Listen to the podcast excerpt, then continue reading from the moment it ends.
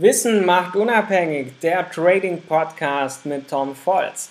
Heute schauen wir uns an, wie viel Kapital braucht man zum Traden? Eine Frage, die sich viele Anfänger immer wieder stellen. Daher möchte ich heute in diesem Podcast auf diese Thematik eingehen, damit man etwas einschätzen kann, wie viel Kapital man benötigt, wenn man mit Traden starten bzw. damit Geld verdienen möchte. Denn oft kommt man, hat wenig Kapital und hohe Erwartungen. Schauen wir uns das gemeinsam an. Welche Erwartungen hast du an dein Trading-Konto? Bevor man eine bestimmte Summe anvisiert, sollte man erstmal seine Erwartungen klar abstecken. Möchte man mit dem eröffneten Trading-Konto das Traden lernen? Möchtest du mit diesem Trading-Konto Geld verdienen? Oder ist es einfach nur als Nebeneinkommen gedacht? Bist du purer Anfänger? Hast du bereits Trading-Erfahrung? Da im Trading die Erfahrung ein sehr wichtiger Bestandteil ist, durchläuft man hier in der Regel mehrere Phasen.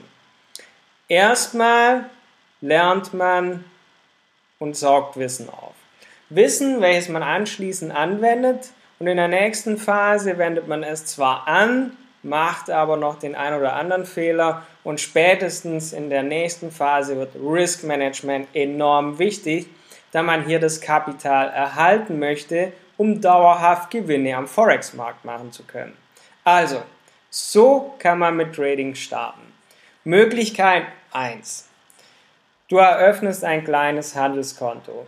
Du machst dir ein Trading-Konto, zahlst einen Betrag von 300 bis 500 Euro ein und mit diesem Geld lernst du traden. Wichtig ist, dadurch wirst du natürlich nicht reich, sondern das Konto dient rein dazu, dass du traden lernen kannst. Du lernst Trading-Strategien kennen, du lernst Risk-Management zu beachten.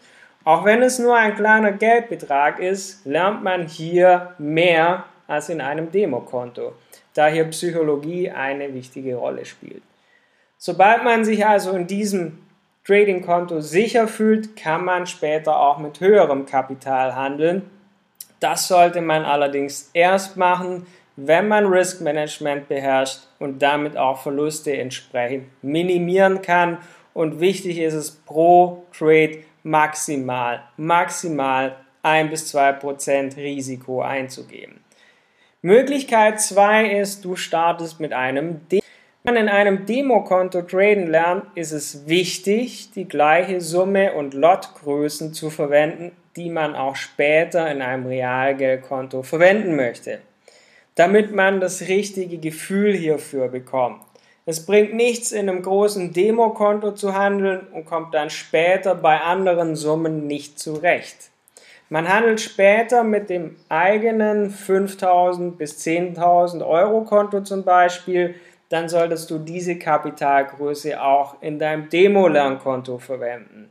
Möchtest du später mal mit 80.000 Euro Fremdkapitalkonto handeln, dann sollte das Demo-Lernkonto natürlich entsprechend diese Kapitalgröße beinhalten. Also, fassen wir mal zusammen. Wie viel Kapital macht Sinn zum Traden? Verwende nur Geld, das du auch bereit bist zu verlieren.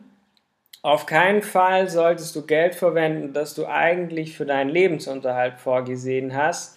Und auf gar keinen Fall solltest du Geld oder Kredit fürs Trading aufnehmen, weil das auf lange Sicht nicht funktioniert. Im Trading musst du emotionslos agieren und das kann man nicht mit dem Druck im Rücken, weil man immer das Geld im Hinterkopf hat weil man es zum Beispiel für andere Dinge verplant hat. Wichtig ist, gib dir also erstmal in Ruhe Zeit, das Ganze zu lernen, damit du dann im Anschluss dauerhaft profitabel sein kannst. Das heißt, lerne erstmal in einem, entweder in einem kleinen Handelskonto oder in einem Demokonto. Und wenn du damit erfolgreich tradest, dann kannst du mit höherem Kapital handeln oder kannst dann entsprechend Fremdkapital-Trading machen. Das war Wissen macht unabhängig der Trading Podcast mit Tom Volz.